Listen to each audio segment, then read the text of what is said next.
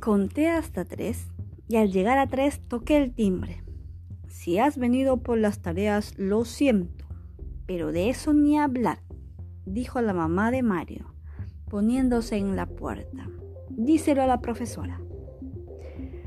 Pasé saliva para hacer salir la voz. No, señora, yo vine para saber cómo está. Ah, ya. ¿Y cómo está? Bueno. ¿Está en el hospital? Lo regresaron ayer a casa. Está tan débil que ni siquiera puede caminar. Me miré las manos y de nuevo pensé lo que ya había pensado en clase. No podría haberlo derribado yo con un puñete, aunque por un ataque de rabia sí era posible. Mm, problema de vista. Pensé. Lo sentí venir como una avalancha, pero ¿qué cosa tiene exactamente? Solo Dios sabe. Parece solamente un ataque de alergia. Seguramente no es nada, pero quién sabe. Esperemos que los doctores nos digan algo más con los resultados de los exámenes. La mamá de Mario suspiró.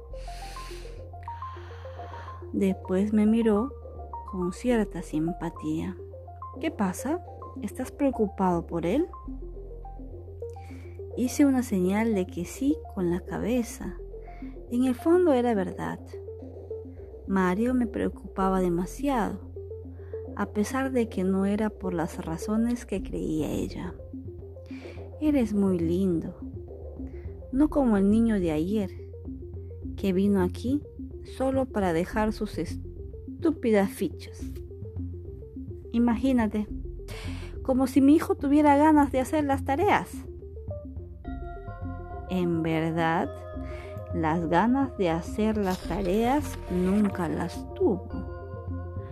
Pero no me pareció oportuno delatarlo con su mamá. Por eso me quedé en silencio. Y ella se convenció de que yo estaba realmente preocupado. Si quieres puedes entrar a verlo. No es contagioso, dijo. Me tomó de la mano y me jaló adentro de la casa. Era fuerte como su hijo. No, deje, tal vez lo molesto, balbuceé, resistiéndome con los pies como una mula. Me, me, imaginaba la reacción de Mario al ver aparecer frente a él a su peor enemigo. Anda, le haré, le hará bien un poco de compañía. Así se le sube la moral. Mejor mañana, supliqué frente a su habitación. Pero ella ni siquiera me escuchó. Vamos, que le damos una sorpresa, dijo abriendo la puerta.